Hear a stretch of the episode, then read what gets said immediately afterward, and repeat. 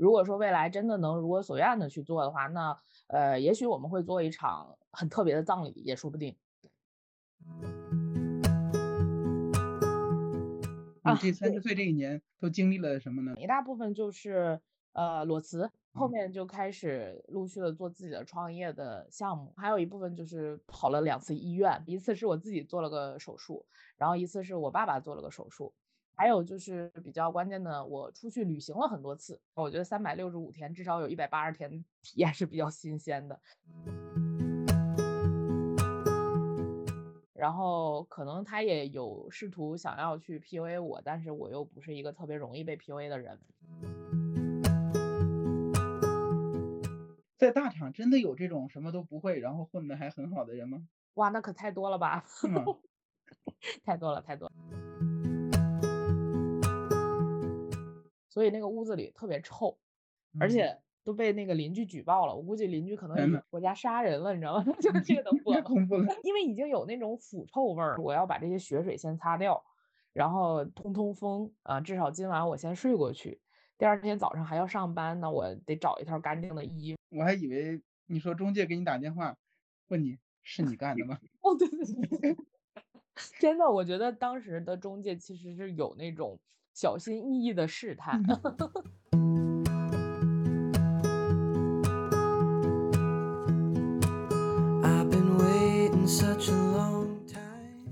如果不高兴，来听没头脑。欢迎大家收听这一期的没头脑。最近总听到大家抱怨说大环境不好，钱不好赚，未来看不到希望。于是有人选择了摆烂，在单位混吃；有人呢想找一份稳定的工作，心里想着只要不被裁员，那就谢天谢地了。有人想谋求突破，却找不到未来的职业方向。还有不少人有年龄焦虑。奔三十、奔四十的年纪，却觉得自己一事无成，感叹留给自己大器晚成的机会都没有了。而我们今天对谈的嘉宾小马，在自己的三十岁，放弃了大厂的高薪工作，选择了裸辞创业。他的三十岁经历了什么呢？面临着哪些职场困境？又为何将陪伴作为自己的创业方向呢？今天我们就邀请到了陪伴社交品牌北京好玩的主理人。也是播客说咱东北话的主播小马，欢迎小马。大家好，大家好，我是小马。小马先跟大家做一个简单的介绍吧。嗯，好的。那谢谢核桃师哥的邀请，我是小马。然后我跟核桃师哥是因为我们都是传媒大学的师师兄妹啊。然后我现在呢是在创业中，目前我们在做的是一个陪伴社交品牌，呃，叫北京好玩。其实是希望能够去做更多跟陪伴相关的事情。我个人的想法也是希望能把陪伴做成一辈子的事业。呃，目前呢，已经陪伴大家走过了一些，比如说考研的时光，呃，求职的时光，甚至是相亲的时光。未来可能会随着我个人的成长和发展去做一些，比如说婚姻啊、亲子的养育、老人的赡养，然后以及自己的养老，甚至说死亡。整个的这个全生命周期的一个陪伴的历程吧，啊，这是我们目前在做的一件事情。对，我觉得非常有意义，因为我最开始接触你，就知道你在做考研相关的陪伴。嗯，现在我可能也在接触考研，但是没想到你已经成长了，随着自己的人生阶段的变化，然后你也在陪伴大家成长。所以当我知道你在做这个事儿的时候，觉得挺有意义，而且挺神奇的一件事儿。嗯，对，是是挺神奇的，因为我我最近在频繁的跟大家讲啊，我在做什么，然后每次提到说，哎，我原来是做考研的，后来做求职，然后现在可能也更多的精力放在比如说相亲或者是本地生活的一种社交，然后未来可能还会做什么什么什么，那个大家其实都会觉得说啊，这个事情是一个很有趣的事情。然后同时也会感受到说这个东西是有意义、有价值的，就大家的反馈会让我觉得说这件事情是可做的啊。然后未来假如说遇到困难的话，可能也是可克服的，因为确实，呃，我自己的发心，我觉得是呃，希望能够去陪伴更多人。对，对，听说你是不是刚办了一个叫什么展？三十岁的这一年的情绪展是吗？对，是的，其实是一个呃，我们的主题叫三十岁的这一年，是一个跨年活动。然后你提到的这个情绪展呢，其实是我们的活动当中的一部分。呃，我们是收集了一百个三十岁的故事，可能这个故事背后不一定都是三十岁的人写的，他也有十八岁的，也有四十八岁的，也有三十岁正当年的这样子。但是大家就去分享了大家对三十岁的一些想法感受，然后我们最后就把它做成了一个线下的展览，同时也做了线上的。最近大家如果关注北京好玩的公众号，也可以看到那个线上的展览。然后除此之外呢，我们其实还做了很多在这个呃活动当中，比如说有一些。欧卡的心理觉察，然后也有一些即兴戏剧的这种互动，然后同时我还有一位十八岁和四十八岁的嘉宾，我们三个也做了一次态度的演讲啊，其实去分享一下自己三十岁的感悟啊，然后也跟大家有很多的互动，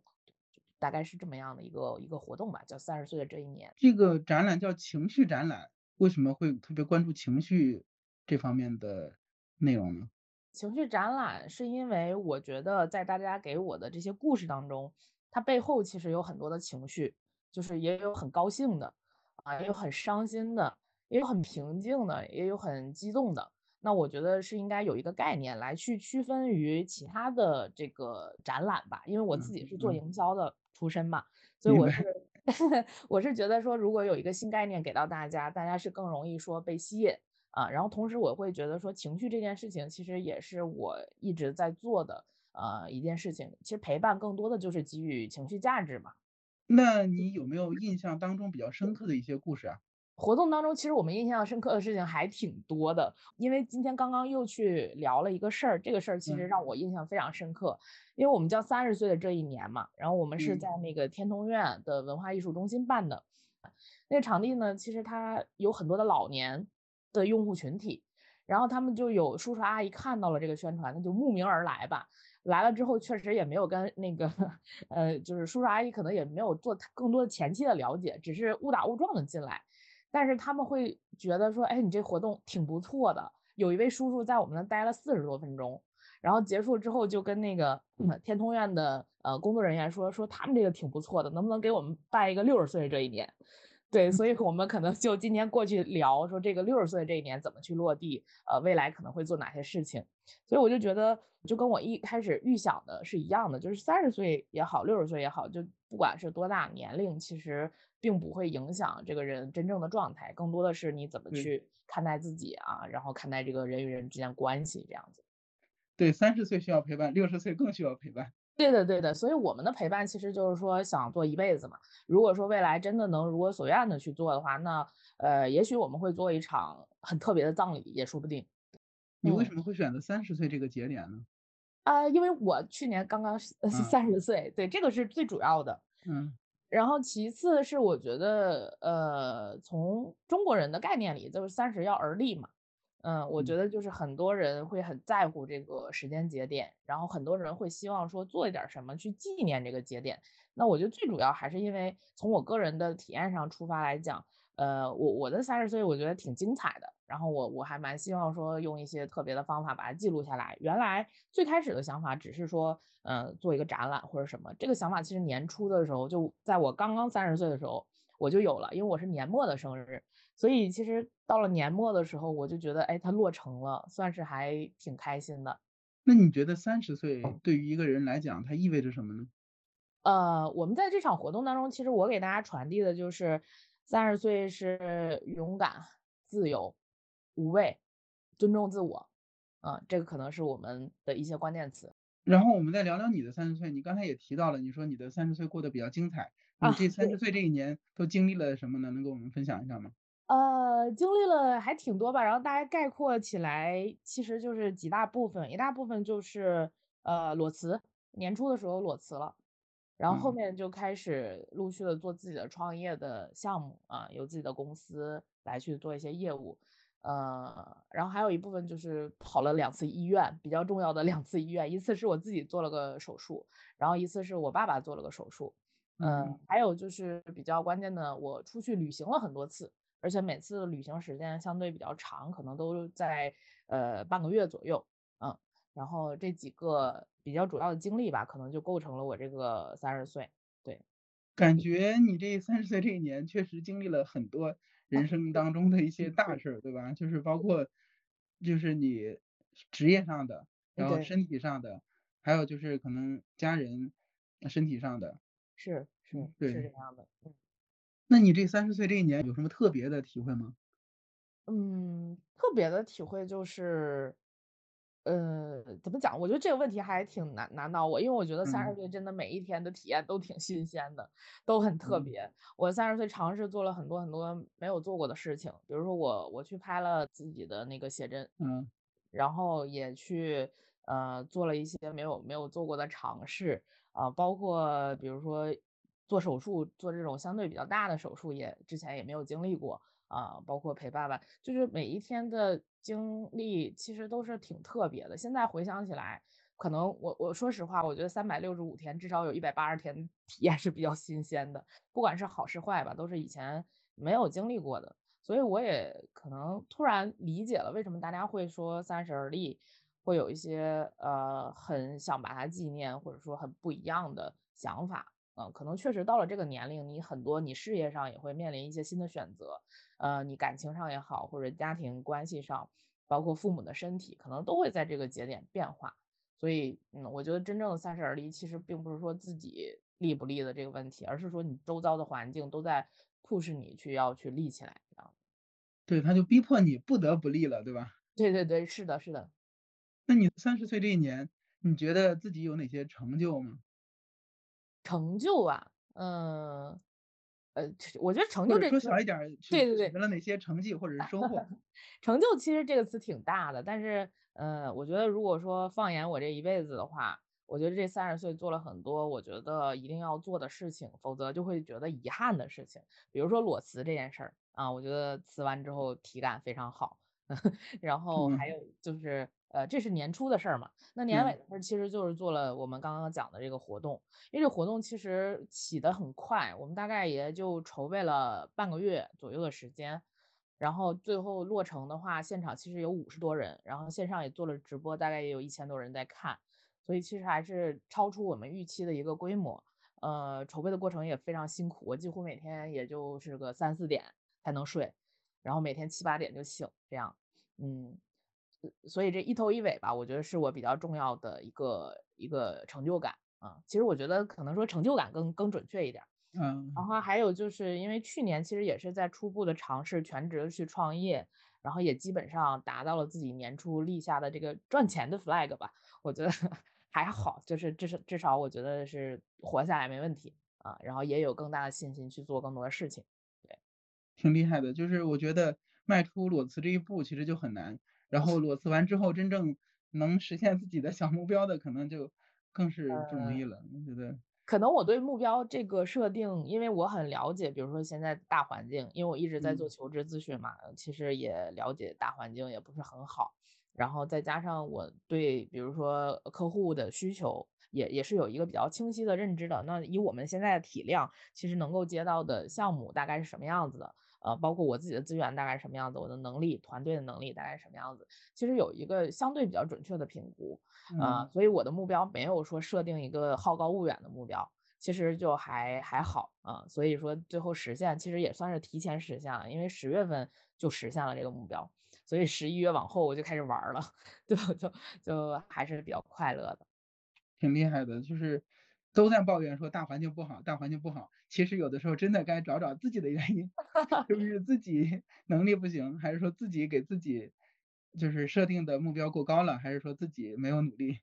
对，就因为我觉得设定目标这个事儿吧，呃，很多人找我咨询的时候，其实也会提到，就是说怎么去设定目标，怎么去拆解，然后包括怎么怎么去实现嘛。就我给大家的建议就是，你要有一个很远大的、很长期的目标，然后再往回推，那可能就会指导你当下很多的选择和和这个具体的落地嘛。还有一个就是你一定要给自己有信心的，嗯，差不多能实现的目标，要不然的话，你永远都是实现不了目标。其实你自己内心的成就感是非常差的，这个就会导致你后面做事儿的驱动力特别差啊。所以我嗯。我自己是会给自己设定一些我我肯定会实现的，然后可能我高一点儿，我努努力够得着的。还有那种就是比如说我减肥，可能我至今无法实现，但是我每年都立这个 flag，但是我我觉得也还好吧，就是人总是会有一些实现不了的远大目标，嗯，对，你刚才也提到，你说你这三十岁做了很多不做会遗憾的事儿，那这三十岁有没有就是留下一些遗憾呢？嗯，好像没有。嗯，那挺厉害，就是因为我觉得我这个三十岁这一年，我整个的判断这些事情要不要做的标准就是，如果我不做的话，我会会不会后悔？嗯，因为我当时听到了一句话，就说你人生可能是一个剧本啊，或者是一本书。如果说这个情节没有发生的话，它会不会有点遗憾？那可能我最后我就觉得说，哎，这个情节我要让它发生，所以就就就要去做了。很多事情都是这么去选择的。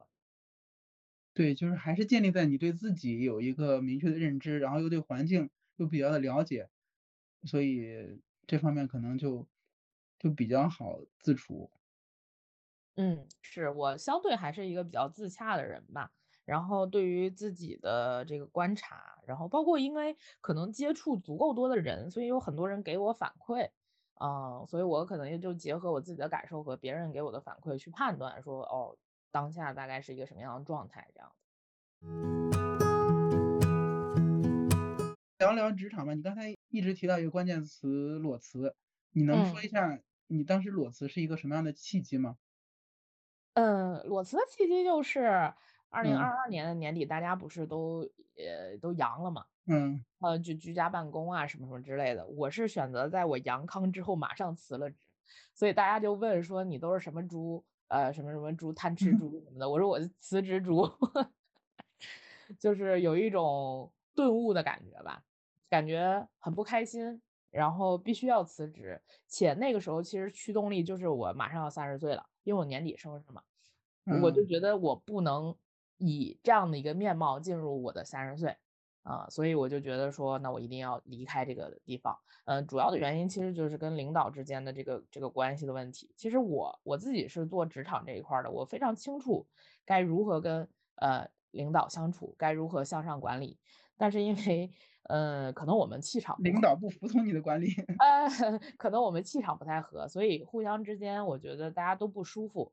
然后可能他也有试图想要去 PUA 我，但是我又不是一个特别容易被 PUA 的人，呃，所以最后我就觉得说，哎，那就大家都别难受啊。然后最终决定说让我离开的那个那个 moment，其实是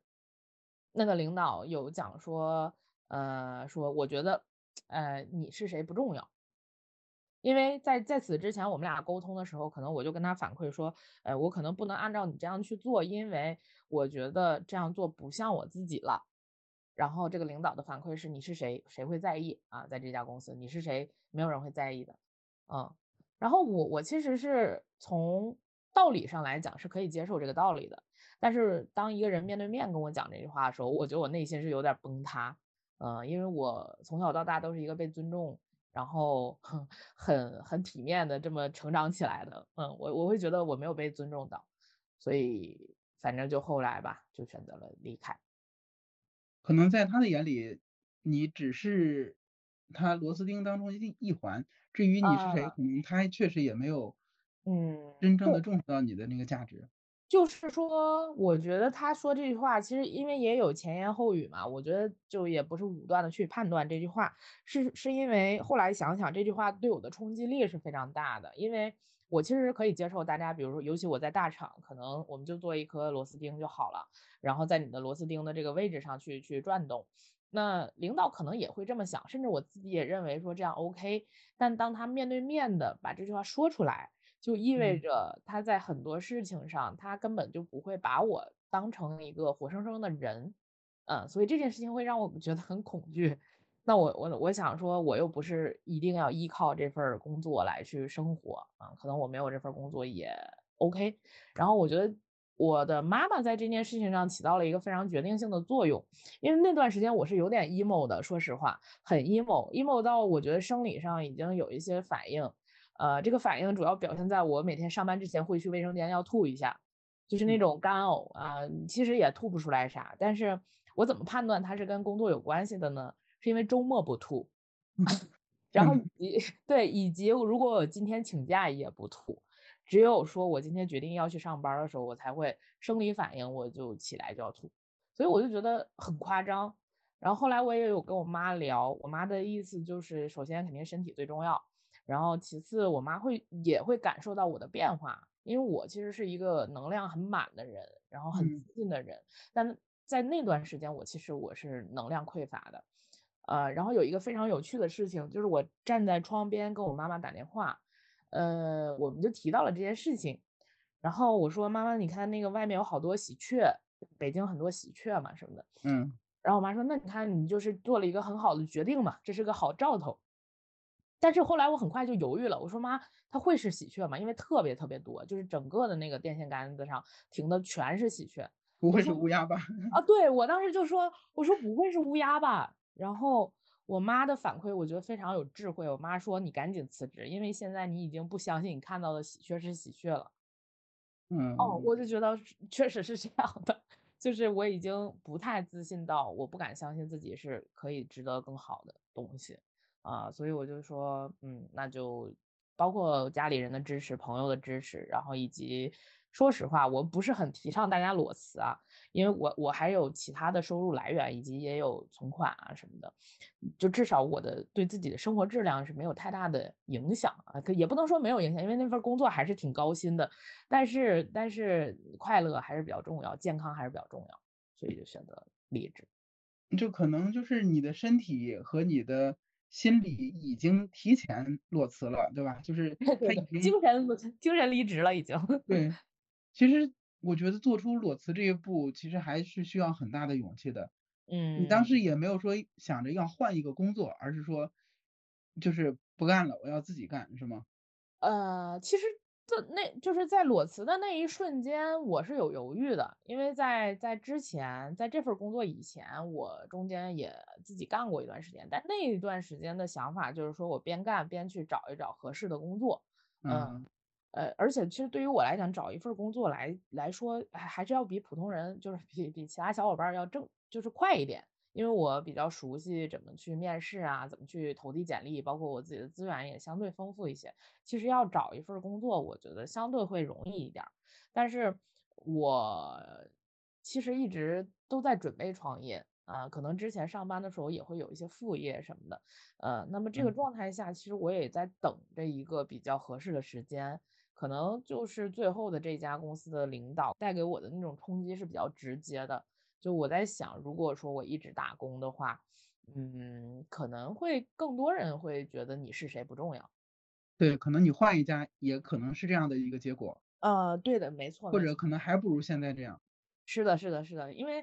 呃，我其实会觉得说，我是谁这件事儿重不重要这件事情，它并不是说我非常自我或者自恋，而是我会怀疑说，那是不是你的价值是没有办法在这一个组织里，或者说一个一个圈子里去实现的。这件事情其实到现在我也是存疑的，因为过去的职场生活当中，其实我还是有体现出来，感受到我自己的价值的，可能也是个例吧。但是我觉得在那个时间点它出现了，然后带给我的影响是比较大的，啊。然后当时其实没有马上决定说我一定要创业，是因为我我去做那个手术了，嗯，就是整个因为我是年前辞的职，然后年后回来我嗯就去做手术了，一直到相当于三三月份、四月份的时候才真正开始去运营公司，去接一些项目这样子。所以其实你说所谓的裸辞，裸辞其实也并不是真正意义上的裸辞，嗯也啊。是有自己的储备，有自己的积累，甚至有自己之前本身就有这样的一个想法，或者有相关的行动的，对吧？嗯，那自的那那那个真正的裸辞是什么样子？就是咔嚓一下就啥都没有的这么辞吗？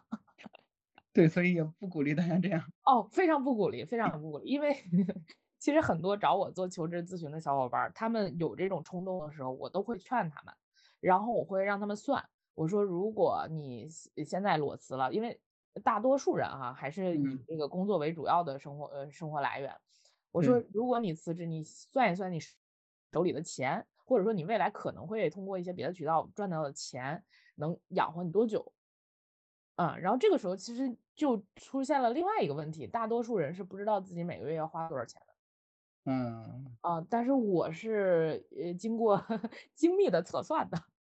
我是有一个表格儿的，然后我大概是知道我每个月的各部分的支出可能是什么样子，然后我的存款的状况啊，然后我每个月大概的收入来源是哪几部分，然后这个几个部分的情况大概是会是什么样子，就是我是有一个人生表格的。所以还是得明确的认识自己，啊，要知，道自己几斤几两。嗯，认识自己是认识世界的基础吧，我觉得，因为你你如果说真的不太认识自己的话，很多事情是混混沌的，就，是我也经历过那个比较混沌的时间，所以我会觉得说，那现在近期对比一下，还是现在会舒服一些。你也提到你说你在互联网啊，在文娱啊，嗯，在快销啊等等领域你都做过，你为啥。换了这么多行业啊？嗯，就是有天时也有地利，还有就是自己的选择。呃，最主要的是我不管换到哪个行业，我一直在做营销。我自己本来就是学营销的，然嗯，后非常幸运的是，我学了一个自己很喜欢的专业，同时我呃在打工的这几年吧，就职场的这几年，其实一直在做呃就是跟专业相关的事情，没有离开这个行业。所以我的我的逻辑认为是整体的，不管你哪一个行业，它营销的方法论是一样子一样的。所以这也是在我频繁跳槽且切换很多赛道，呃，但我依然可以找到大厂工作，而且相对工资是越来越高的这样一个状态的原因。然后你在这个过程当中有什么体会吗？尤其是作为打工人的体会。呃，体会就是我我现在啊，因为我当下的感触是比较深的，我体会就是真的，你人生走的每一步路都是很算数的。我最近还在跟我之前的领导呃打电话，然后包括发微信什么的，就会跟他们反馈一下我我目前的状态，因为很多我以前的领导其实后来就成为了朋友，我们相处的还是很不错的。在我做这个三十岁的活动的时候，我耳边常常想起我以前老板们骂我的那些话。就是我会想到那些当时打工的时候踩的坑，因为其实在大厂工作有一个非常好的地方，就是你可以站在巨人的肩膀上，你可以操，盘，比如说一千万的项目，呃，然后你也可以就是接触很好的资源，同时可能在我比如说刚毕业的时候，我就可以做呃几百人的活动，就其实你是有一些，如果是你自己做，一开始是不会有的机会，然后在那个过程当中，你积累的经验，嗯，其实是很重要的。比如说，呃，这次三十岁的活动，我有很多的小伙伴来帮我，那我其实就是作为一个全局的呃总控的这么一个角色。那我耳边一直想的是，我当时呃第一场活动的时候被老板骂的话，就是他说你作为一个 PM，就是项目管理者，你不能去沉浸在任何一项执行当中，你必须得有一个高度能够看到全盘，然后如果哪个地方出现问题了，你是能够去及时查缺补漏的。所以我就牢牢的记住了这句话，嗯，然后在做我自己的项目，包括做我自己的这个活动的时候，其实整个活动做下来就是有条不紊的，啊，所以我也非常感谢过去哪怕是被骂的时光，我觉得还挺有价值、挺有意义的。对，这些经历其实都会变成你的财富，都会变成你以后的一个积累，对吧？对对，是的，最近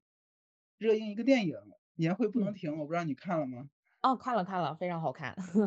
对，有没有共鸣？很共鸣，很共鸣，因为哎呀，太共鸣了，就是我也是在那个头部互联网待过嘛，所以我就觉嗯，得，嗯，不管是他们的话术，嗯，还是他们的这个状态，我都非常非常熟悉。嗯，然后以及因为我们也会服务一些互联网大厂的客户嘛，他们的说话就是那个样子的，一模一样。对，有没有哪个场景你觉得就被触动到？嗯，被触动，我觉得其实很多点，但是我我现在想想，我觉得有一个点是让我印象比较深刻，就是那个大鹏演的那个角色，嗯，他刚到那家公司的时候，不是什么都不会嘛，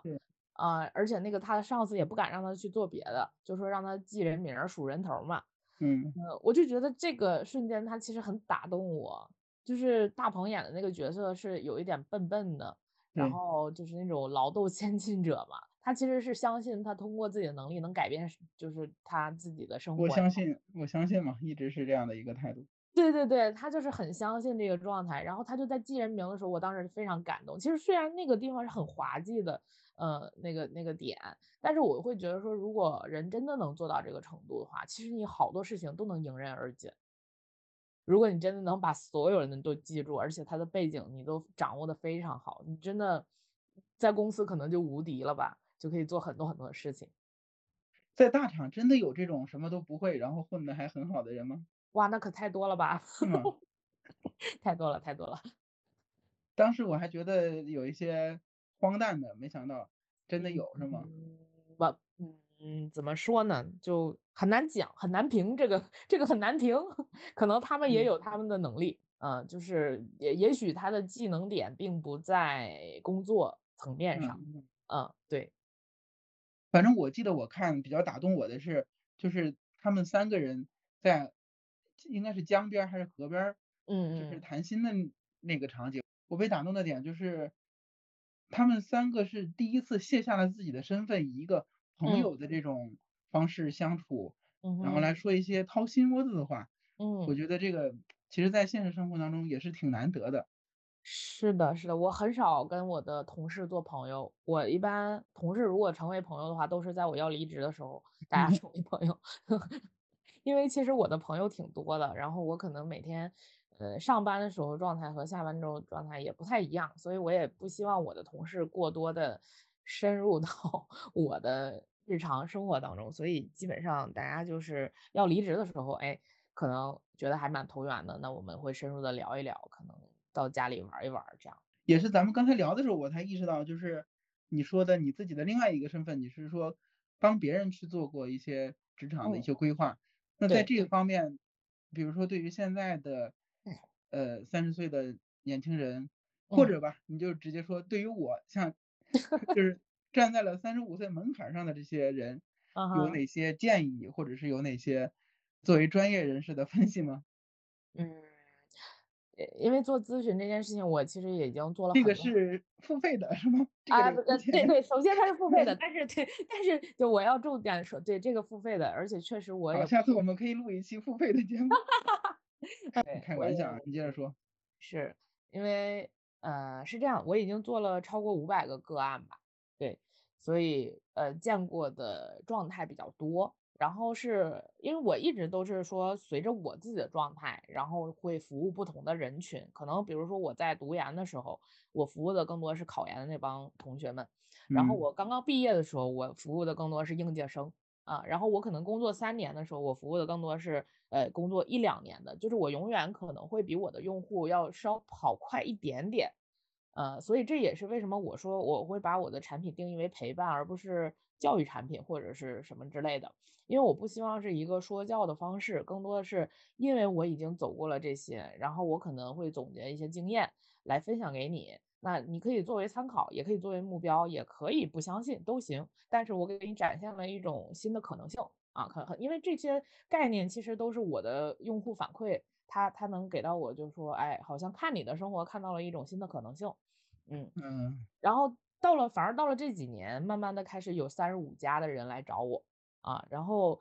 说实话，三十五家的人来找我这个客户，他是非常有趣的。他一开始会质疑，他说你多大呀？在我二十多岁的时候，他问我，你说你多大呀？我说我二十几，二十几。然后他说，那你怎么知道我三十五的呢？呃，他会先怀疑。然后我这个时候一般都会呃大概给他讲一讲我过去的履历背景，然后以及我受到的专业教育。嗯，还有呢，我可能会。呃，在这个时候，尤其是在他提出质疑的时候，会相对一语中的的来指出他当前的问题，然后他会慢慢软下来，他会说，嗯，你说的对，那你觉得我该怎么办呢？大部分都是这样的。然后为什么说很难在这里头去给大家以一概全的去分享？因为我们做的这件事情其实是非常个体化的，每个人情况不太一样。但是三十五岁统一面对的就是，首先大家是有心理恐惧的。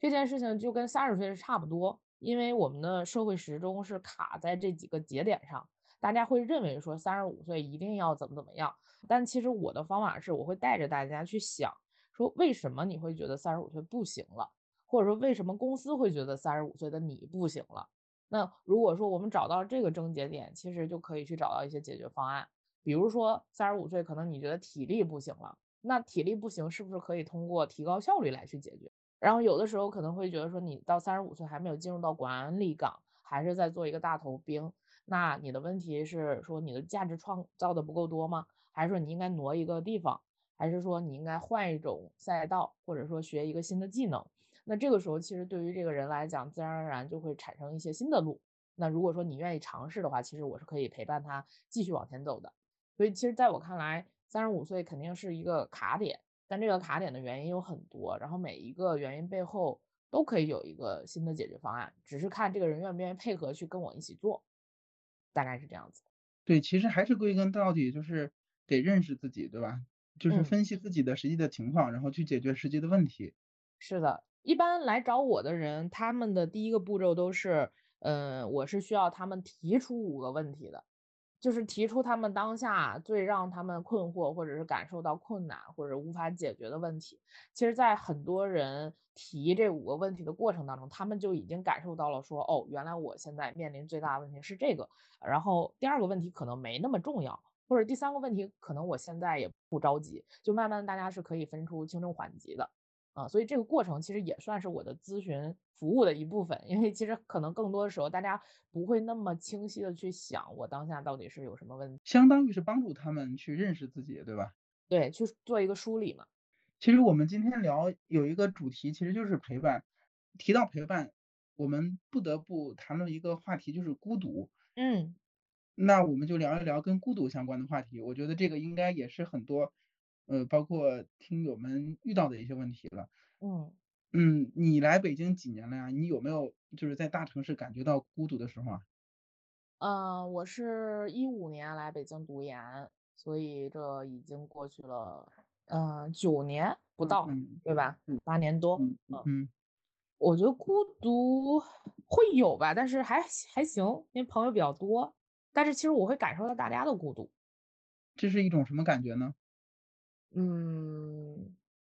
我我在想我自己最孤独是什么时候？应该是二二年吧，应该就是二二年的国庆回家，呃，这然后从从老家回到北京的时候，突然发现我家的这个冰箱坏了，因为我那个租的房子那个冰箱是比较老、比较小、比较破的，然后当当时所有的肉啊什么的就就都化掉了，所以那个屋子里特别臭。而嗯且都被那个邻居举报了，我估计邻居可能我家杀人了，你知道吗？就这个都 太过。恐怖了。对，他已因为已经有那种腐臭味儿了，然后我的中介就给我打电话说你就他还在试探，他说你们家有人吗？我说啊，我说没有人，因为那时候我还没回到北京，我说没有人啊，他说那个嗯邻居说你们家有味道，是不是买什么东西坏了？我说也不会呀，我说也最近也没怎么买东西。然后结果回来之后推开那个门，就是真的一股恶臭扑鼻而来。然后当时已经比较晚了，可能得有个八九点、九十点的那个样子，你也没办法去找这个中介再去维嗯修什么的。然后地上全都是血水，特别脏，我就蹲在我就蹲在地上，然后就哭哧哭哧的在擦。而且那个屋子里就是整个房间里已经非常非常臭了，哦，我就整晚就已经就是在那个臭的那个当中去睡，而且当天还停水停电，所以我就 整个人非常崩溃，但是也还行，因为他问问题来的太猛了，就是你得解决嘛。所以我当时的最最直观的感觉是，我要把这些血水先擦掉，然后通通风啊，至少今晚我先睡过去。第二天早上还要上班呢，我得找一套干净的衣服，别一身臭味儿的去上公司。哎呀，反正满脑子想的都是这些。然后第二天早上就出门上班嘛，我我还我还能想起那个场景，就挺孤独，但是很孤勇者，就是 我一个人出去，然后身上其实还有点儿臭，我觉得，然后站在那个人群当中挤地铁，然后那个地铁不是有那种通道嘛，换乘的时候不是有通嗯。道吗，我走的越来越快，越来越越越快，越来越快，我就觉得我脑子里是有 BGM 的，然后就是有一种那个孤勇者往前冲的 感觉。会俯身走暗巷。对对对，就是有一种很莫名其妙的，你又很悲凉，但是你又觉得啊自己很勇敢，嗯、你自己去克服这些困难，啊、我就觉得还蛮有趣的。现在想想，对，我觉得这甚至都不能说是孤独了，感觉都有点恐怖了。就悲壮，对 真的很悲壮。我还以为你说中介给你打电话，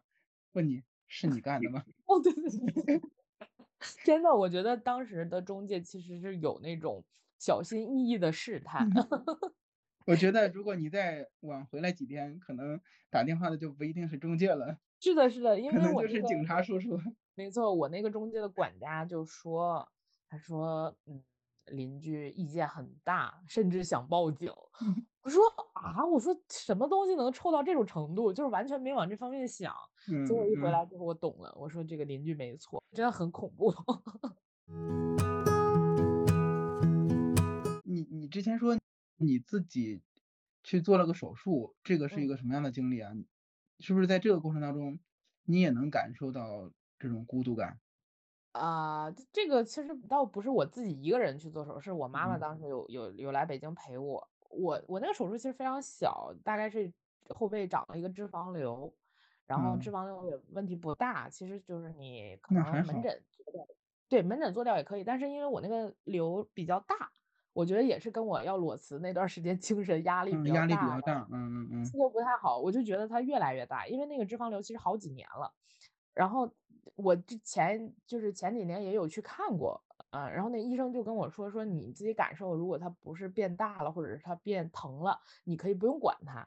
嗯，良性的，对吧？对前几年其实因为脂肪瘤本身就是良性的嘛，就是，前几年也都没管它，结果后面就觉得它越来越大，越来越大，已经是那种就是你从后背看肉眼可以看到它凸起了。所以就是我妈，呃，我爸妈就觉得说不行，这个必须得赶紧弄掉，怕影影响其他的东西嘛。然后就去做，做了之后在医院住了一个星期的院院，嗯，嗯其实这一个星期我感受挺深的，因为呃我住在普外的病房，基本上都是乳腺的问题会比嗯较多，嗯嗯嗯，乳腺癌，然后以及一些什么这个呃比较乳腺上还有一个什么病，反正也是跟癌几乎是呃同等的那种影响吧。啊，然后基本上我们那个床，因为床位很紧张，北京那个时候，我们大概那一个屋子有六个人吧，剩下的五个姐姐可能都是乳腺的问题，然后每个人看起来都很阳光，都很快乐，他也并不是那种病态的，就是嗯，大家住院也都是挺挺挺开心的，就是很奇怪。但是，嗯，其实就是你住在医院的感受是不一样的，因为住在医院你每天睡特别早，起的也特别早，然后早睡早起，身体就健康嘛。呃，反正在然后吃的住院期间的这个对，是比较规律的，是吗？太规律了，你能想象到吗？我八点就睡觉了，然后早上五点多 起起来。所以所以就是那段时间过得非常健康，甚至还瘦了很多，因为确实也吃不了啥，啊，然后生活又很规律。但是你每一次，因为我们需要去走廊里去那个卫生间嘛，你嗯每次因为我住在走廊的尽头，我每次一出那个门，然后再往前看，就能看到一条长长的走廊。然后这个长长的走廊这里头可能就有不同科室的病人，他们都会出来遛嗯弯儿啊或者什么的，呃，他们其中可能也有老人，也有孩子，也有男的女的。然后也有很轻的，比如像我这样的，也有癌症，也有可能比较呃被下死死刑的都有，就是因为那个走廊很长很长很长很长，所以就是你每次出去，你的内心都每一次被击中。尤其是在我刚刚裸辞的时候，我去经历这个事儿，我就会觉得说，那都是图什么呀？就是赚再多钱又会怎么样呢？职位再高又会怎么样呢？人生其实不就这么几十年，呃，然后你快乐、你开心、你健康，这个才是更重要的了。嗯，所以其实这段时间的感触会比较深。可能就是你遇到的好多人，可能都比你的情况要重一些，对吧？可能对，是，是不是自己会稍微有一点点庆幸，哦，会的，会的，是这样的。就是人生的境遇各不相同。对，确实，因为，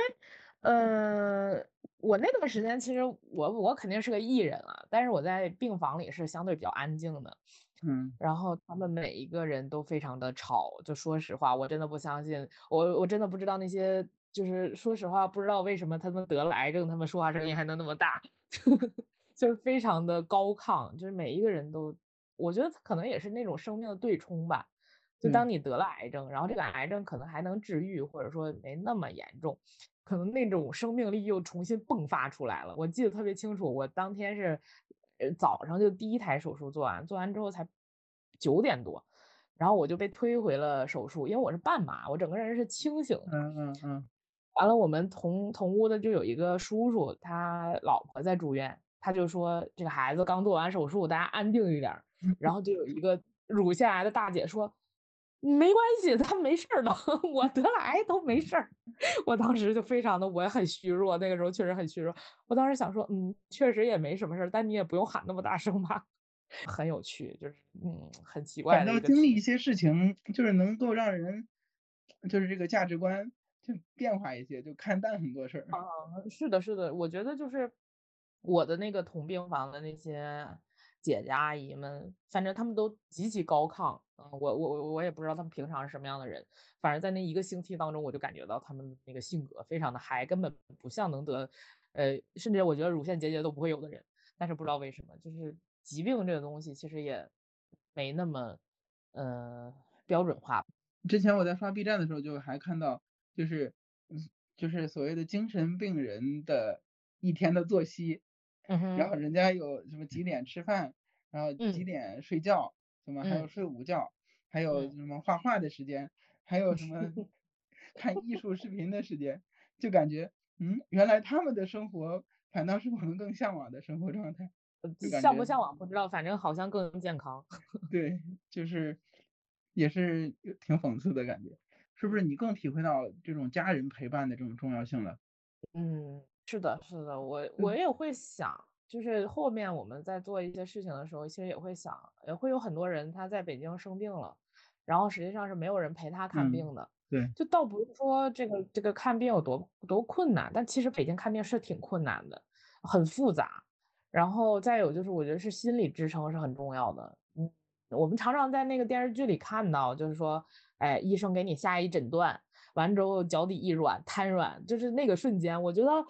可能现实当中没那么夸张，但是如果身边那个时候有人扶你一把，还是好的。就包括你也提到，你说你还陪爸爸去做手术，这个是什么情况？能说说吗？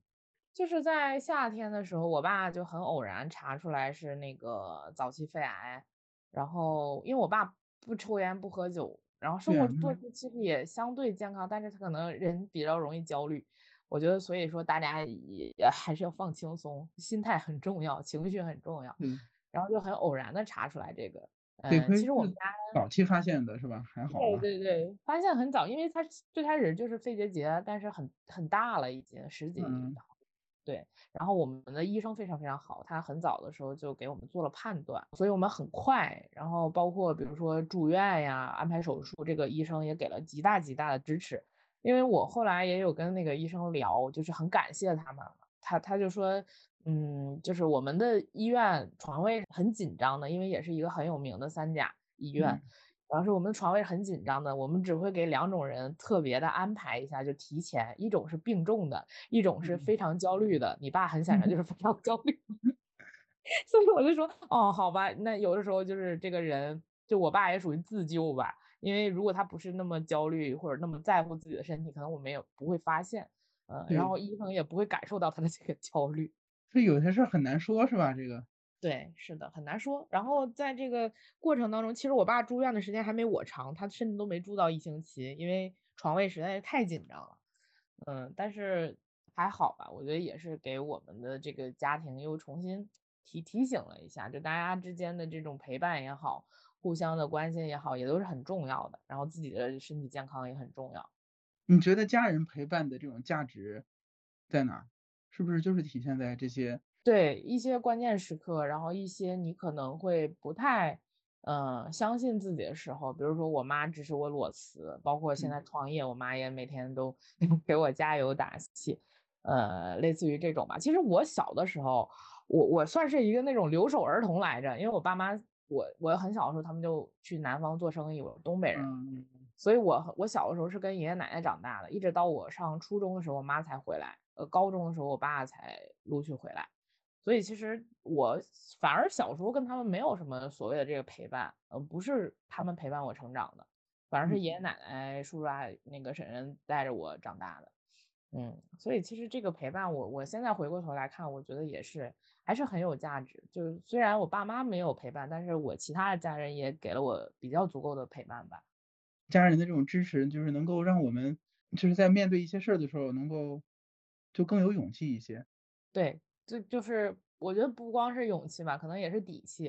因为我很确定，呃，假如说我裸辞吧，就是如果我裸辞，我真的没有别的收入的话，我的 父母还至少可以贴补一下。虽然我已经很久没用过家里的钱了，但是我就说这个意思哈，就是父母，我妈会常常跟我说，没关系，你去闯，就是他们是很相信我的。有家里兜底呢，对吧？这样你就，对，不行就回家啃老。那你觉得这个孤独是不是？在大城市的这种青年人面临的一个很大的问题呢，嗯，或者很普遍的问题，呃，我觉得是是很普遍的，但至于说是不是问题，这里我可能还是打问号的。虽然我们做的是一个陪伴的事儿，嗯，但我可能定义这件事情更多的是，并不是大家孤独不好，而是大家需要人陪。就是他是你，你是孤独，有的时候是你感，就是主动的选择也是有可能的。比如有的时候我也想一个人待会儿啊，但是有的人是被迫的，就是你长长久久的可能一直都是一个人待，不管是说朋友也好，还是婚恋，嗯，其实大城市的青年人面对的这个问题是很严峻的，因为大家都很忙，你哪怕说朋友。呃，哪怕说你你你的男朋友女朋友，其实在北京这种交通环境下，我身边很多人是一周，就是哪怕他们谈恋爱，一周能见到一次就已经很不错。所以你说这种孤独，它应该是时时刻刻存在的，更不论说你可能没有太多的朋友，或者没有男朋友女朋友，嗯，所以我觉得大家是需要人陪的，只不过说这种陪伴它是以一个什么样的状态？我们现在的想法就是，要么我以专业的状态。来给你解决刚需的问题，要么我以好玩的状态让你认识更多的人，那你可能就从根源上解决孤独这个问题。下一次你在孤独的时候，你知道跟谁去玩儿，啊，我觉得是是这两种形态啊，我们来去呃试图去让这个问题变得不那么大的影响。其实就是咱们英文当中的那个 alone 和 lonely 的这个区别，对吧？有的人可能就是选择孤独，但是他在一些。就是场景下，他是需要支持、需要陪伴的。是的，是的，是这其实是不冲突的。对，其实我我这个人特别不怕一个人，我经常一个人吃饭，一个人旅行，然后这做手术倒是没一个人，但是我可能一个人看过病，呃，然后一个人去做过很多很多事情。其实我倒不觉得，嗯，这件事情有多么的难哈。呃，后来我就想说，为什么我会觉得它不难，是因为。这个是我主动选择的。假如说我今天去看病，我要找一个朋友陪，我还是有很多朋友可以选择的。嗯嗯，对，就是其实是这样。但是很多人他，呃，要么就是不好意思，或者要么就是真的没有什么太多朋友可以陪他去看个病啊，就类似于这种。因为现在不是有那种陪诊嘛？我爸爸去看病的时候，其实因为我的那个挂号特别难挂，所以我也找了个陪诊员，他可以帮我挂号。呃，然后那那个陪诊员就是一个东北大姐。呃，也是退休之后来的，他们是在那种专业的陪诊机构，然后被派单派出来的，嗯，我就觉得也挺有意思的。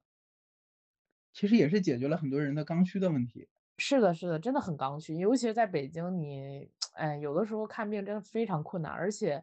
呃，看病的那种复杂程度，尤其是像我爸这种，就相对大一点的病，然后相对可能你需要持续一段时间都要去。嗯，他做五个检查可能要分布在五天，但是后面我们知道了这件事情是可以跟医生商量的，或者说 你可以通过其他方式，反正调整一下，就你不用跑五趟。但是如果你不知道的话，你只能跑五趟。其实是别人就告诉你的一些经验，嗯，是能够让你少走很多的弯路。是的，是的，而且在医院就是现在很多都是那种无纸化电子的嘛。呃，我在我爸住院的时候，我就经常帮那个就是年纪稍微微大一点的叔叔阿姨啊什么的爷爷奶奶去帮他们做这个事儿。我一开始真的挺功利的，我就觉得我爸住院了，我得积点功德，我要 多帮他们做点事儿，换个好的好的结果。但后来我真是觉得，反正也不麻烦，对于我来讲很快嘛。但他们真的是有的人买水都买不了，对他们来讲确实是很重要的。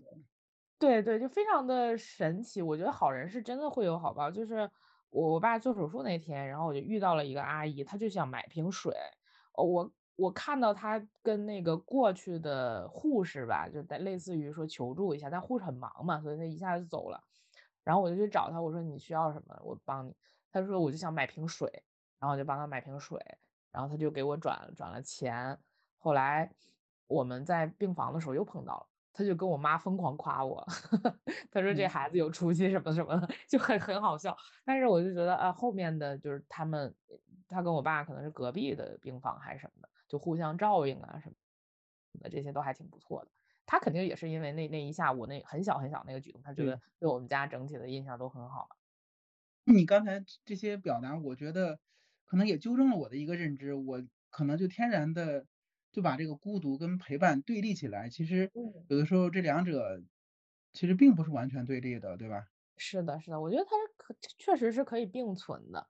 嗯，然后这种并存，我觉得呃某种程度上，我们是希望给到用户一些选择。你愿意选择孤独的时候，我们可以以别的形式，并不是说放个人在这陪你，嗯嗯，我们可以跟你一起读本儿书，或者是跟你一起看个电影，跟你一起干嘛？就我们更强调的是这个陪伴本身，而不是说我一定是个人来陪伴你。也许未来我们会用 AI 来陪伴你，也说不定。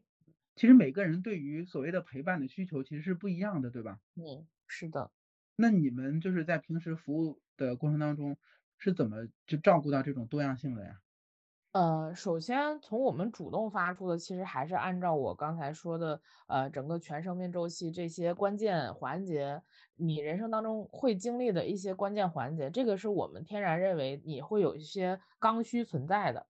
然后，因为陪伴它本身是一个虚拟的产品，很多时候，从用户的角度来讲，他不会说，哎，我今天我要去买个陪伴，你的，很少，这个很奇怪。但是他今天会说，我今天想找个工作，我今天想买一本考研笔记。他在这个过程当中，其实他刚需背后的需求，可能就是更多的是陪伴，是情绪价值，也不一定我们一定是陪伴，他也许就是他想跟我说点儿话，或者是他想听我一个建议，他想吐吐槽啊，都有可能。那么我们把这些形态统称为是陪伴，但实际上是刚需背后，呃，我们更关照的是这个人本身的情绪、本身的感受，嗯，大概是这样子。所以其实陪伴其实就是一个概念，对吧？我们还是去帮他们去解决他们真正的需求，呃，对，或者他是一些实际的一些帮助。对，它会是两层的，就是未来我们会把陪伴这件事情做得越来越具体，就是我会把 这个就是年会不能停里头说的这个概念 颗粒度做得越来越细。它大家嗯是可以像超市一样，或者说我们未来会成立平台，大家可以去把它需要的东西就是放到购物车里，啊，大概是这个意思吧。然后可能未来就会越来越具象来去把这个陪伴的概念拖出来，它肯定不是一个虚拟，它是一个虚拟的服务也许，但是它不一一定不是一个虚拟的概念，它是一个结结实实的大家所需要的这么一个东西。嗯，在你的观察当中，你有没有就关注到年轻一代的人，他们对于这种陪伴的这种需求，跟上一辈或者是父母嗯。辈，甚至是爷爷奶奶辈，他们有什么区别吗？呃，我自己的感受上是有一个，就比如说我现在也单身，然后我的父母，我甚至我的爷爷奶奶、姥姥什么的，他们会说，那你你应该找一个人陪你。就是他们的观念其实已已经比很多的家庭，传统家庭要好一点。他并不是说社会要求你结婚你就一定要结婚，他们不是这个观念，但他们的想法是你需要有一个人陪。嗯，其实已经啊。很先进了，这个，呃呃，对吧？然后，但对，是但是可能在我们的看来，就是这个人如果是不能高质量的跟我生活在一起，那我也不需要这个陪，我可以有很多小姐妹陪我，我 也可以养猫养狗来陪我，就是这个人的陪伴是可有可无的。但是对于上一代甚至上上辈的人来讲，这个陪伴是必须的。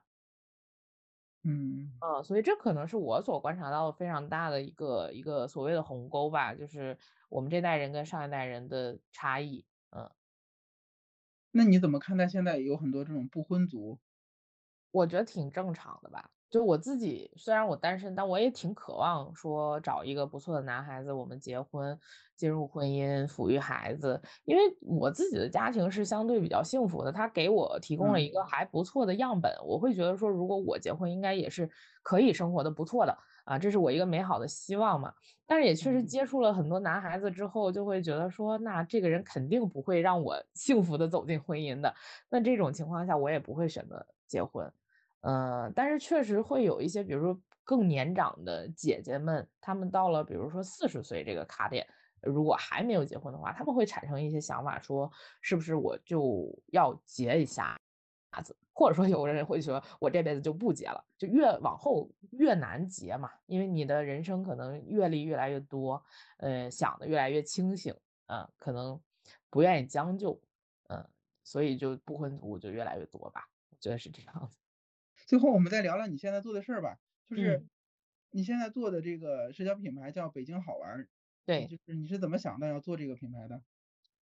呃，北京好玩儿，其实在二二年的时候就已经在开始在做。其实最原始的原因是因为大家觉得我是个好玩儿的人，然嗯，后日常比如说出去呃旅游啊，或者说呃吃饭，问你是吗？对他们，我就是朋友圈儿里大众点评，呃，大众点评和百度一下，他们就是很多需要资源的时候和需要呃建议的时候会来找我。然后那个二二年的时候就会带着大家去玩儿飞盘，呃，玩儿那个现金流。啊，然后包括带大家去，呃，有一些免费的或者说比较福利的演出，啊，类似于这种吧。然后大家就慢慢的就沉淀到一些社群当中，然后大家也会很依赖我，就他们已经把我视为一个哆啦 A 梦吧，反正就嗯是要啥可能我就能给点儿啥。然后后面到了二三年的时候，其实我会觉得说，呃，我做那个活动，它算是一个官宣，就从那个活动开始，我开始重新审视这件事情，包括陪伴社交这个概念，也其实是在筹备活动当中，我慢慢明确说，啊，我们应该是这样的一个定位，然后再去做。可能未来更多的内容，它会有线上的服务，也会有线下的活动，但它呃根本会围绕着陪伴来去做更多平台化的事情。就是说，不仅仅是我，呃，或者说我的团队来提供某一种陪伴，而是我希望能产生一个平台，所有人都可以互相陪伴。就是你的技能也好，你的陪伴也好，时间也好，这些东西是可以产生相应的价值的。那不管是你作为交易的筹码也好，还是说，交换的这个这个价值，啊，嗯，大家可以让这个陪伴流动起来。那我觉得最终，呃，如果真的可以的话，那其实是是世界上可能会少一些，无端的离去，或者说少一些不太善良的那一部分，那大家可以把这个善良流动起来，我觉得是我蛮远大的一个愿景的。听着就很有意义。其实就相当于，呃，不只是你在陪伴了，其实是相当于是大家陪伴大家这样的一个对。一个社区的这种概念了，对吧？呃，对，就是更多的是它有一个场域，然后大嗯家都都会选择进入到这个场域，因为我们做活动就会有一个很大的感触。其实我们那环活动本来是没有观众分享的环节的，但是在我们演讲之后，就是有观众是自告奋勇要来去表达，然后也有观众，因为我们很多观众都主动上来表达，他们曾经得过抑郁症，然后曾经很不开心，曾经被伤害。呃，但是他愿意在这个场合，在那么多人的面前把这事情讲出来，嗯，其实对于我们来讲也是一个很大的鼓舞，就是我们会看到这件事情背后的力量，然后会让大家觉得说这件事情是有价值的，我的团队们也会觉得说，OK，这件事情是可以去继续往前走的，啊，我觉得这个意义是很大的。嗯，反正今天就我跟你聊下来，我我的一个感觉就是，你其实就相当于是边自己成长，然后边嗯，陪伴大家成长，对吧？你也提到，了，就是会将这个陪伴作为毕生的事业。嗯，你。做出这样的一个设想，是出于什么考虑？嗯，呃，我觉得两个层面嘛，一个层面就是我自己，我觉得做个好人，做一些善良的事情，这个肯定是会有福报的。然后还有一个就是从商业层层面上想，我其实更希望是我能做一个持久的生意，而不是说我就嗯这一竿子买卖就完事儿了。呃，更多的时候我是希望我我把我的模式做做得更稳定一点。然后我可能是搭台子的人，我并不是说我要一次次去出卖我的时间，出卖我的单位的技能，而是更多的时候，我可以给大家提供一些赚钱的机会。那这样的话，我有可能就会有更多，嗯，规模化的这个发展。嗯，这个对我也很有启发。我嗯，是陪伴大家考研，然后考上了之后，然后大家都纷纷的走向了各自的生活，就没有像你一样，就是 陪着，大家继续往下走。对，因为我觉得一直陪大家考研这件事情也挺难的，因为如果说不是全职，我们去做陪伴考研这件事情，考研辅导这件事情，其实很多你的这个学校的变化呀，包括学生的情绪，你你很难再共情。呃，因为你已经在这个打工人的身份里了，对，哎，你在想说啊，他他考研这个考研这事儿有什么难的呀？那比职场 可简单多了，对吧？你常常会有这种想法，但是如果你们是同步的，其实就不太会是这样。对，就很难知道现在的考研的孩子他们在想什么，他们需要什么。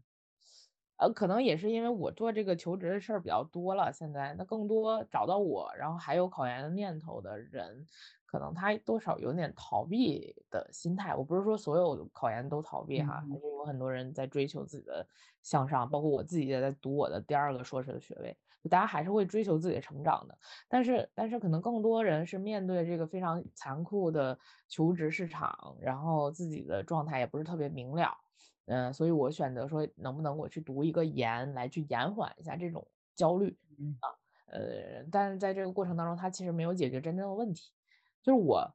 来找我的人，我会劝他，就是不要做哪些事情啊，因为一般来讲，我是尊重、充分尊重大家任何选择的。但是如果说我发现这个人其实是在没有想清楚的情况下就要去做一些判断的时候，那我会劝他三思，至少，呃，就不是说你一定不能做这个选择，但是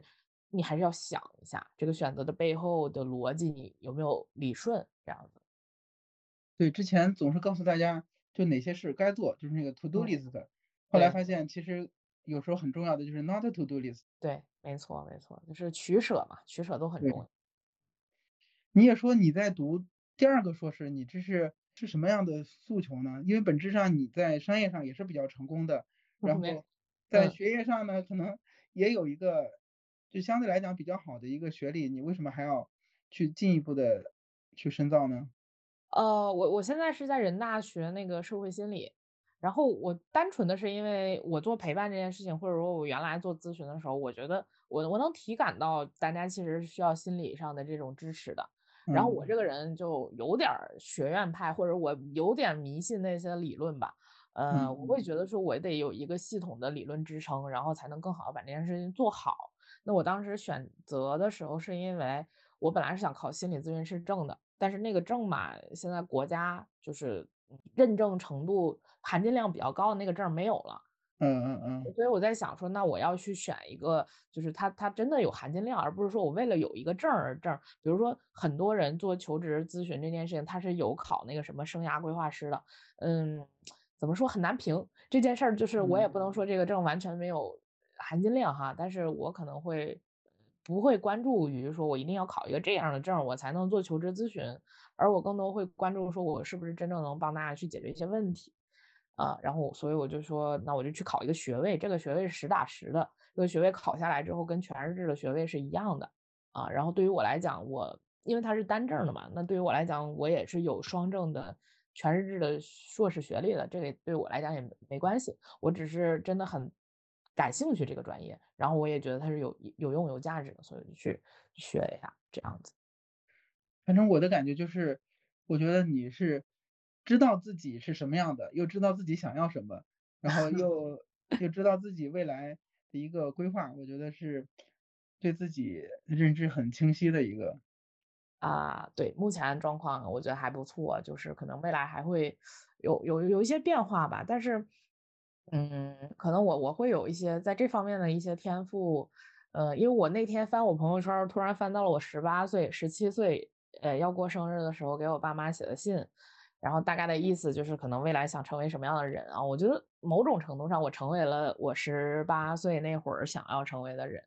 所以我现在三十岁，三十出头，我就觉得那我可以 往后想一想，也许我敢想就能做出来呢。太厉害了，成为了自己十八岁当中梦想的自己。嗯，对我我觉得这事儿还挺奇妙的，因为我现在公司的名字就是我十八岁时候想的。天呐，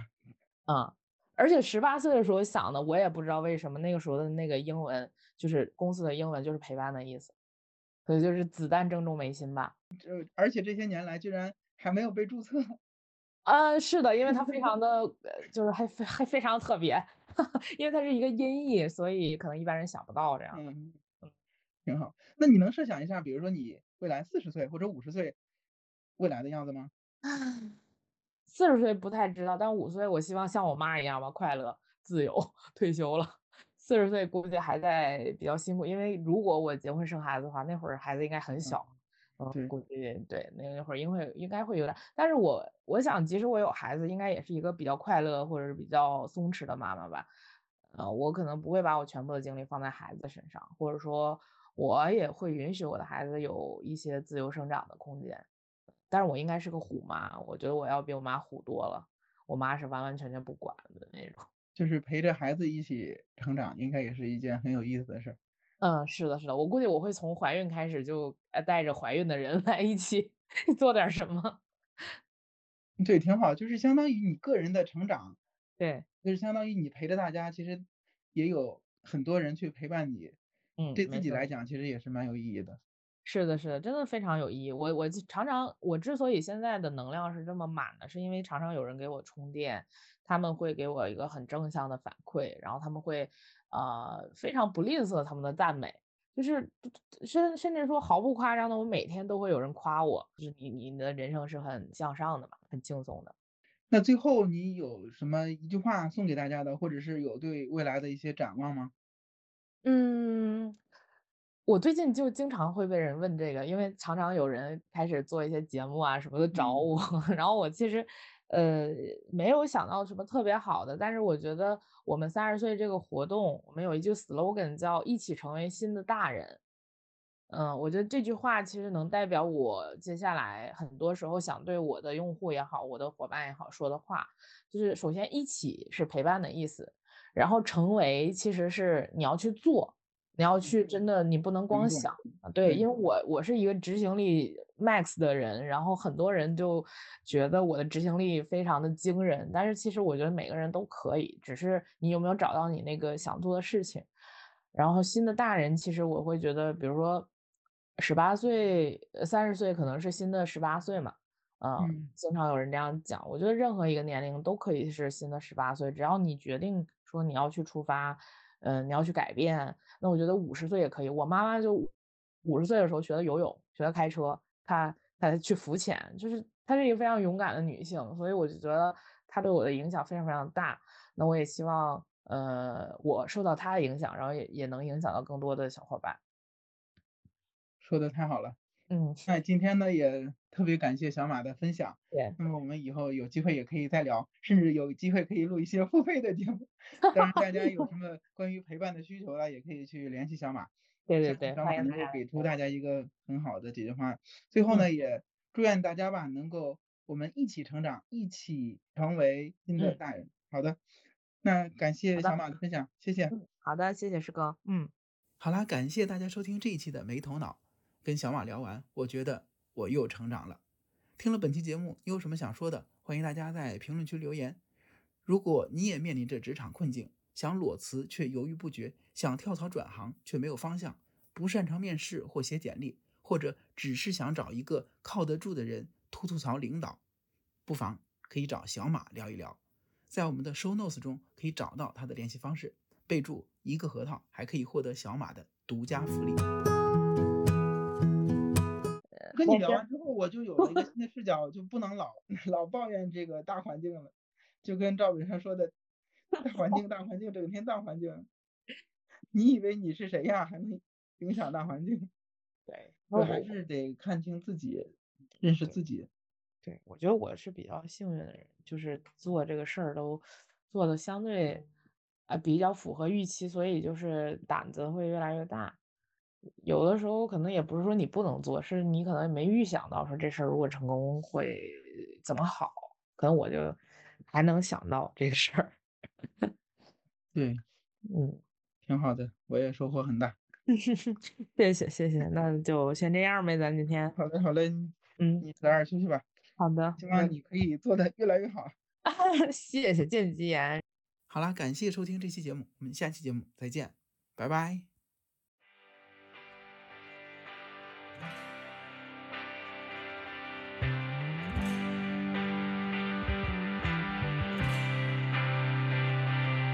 我是一只咸鱼，不想承认，也不能否认。不要同情我笨，又夸我天真，还梦想着翻身。咸鱼就算翻身，还是只咸鱼，输的也诚恳。至少到最后，我还有咸鱼不腐烂的自尊。我没有任何天分，去有梦的天真。我是山，不是川，我将会证明用我的一生。我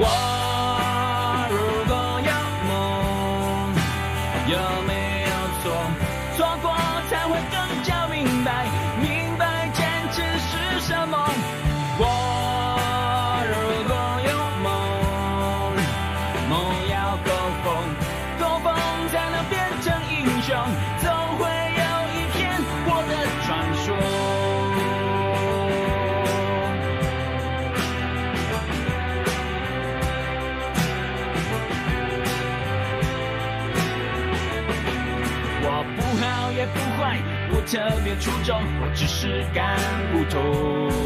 我的人生就是一错再错，错完了再从头。也许放弃掉一些，活得更轻松，我却不再是我。我不愿一生晒太阳吹风，咸鱼也要有梦。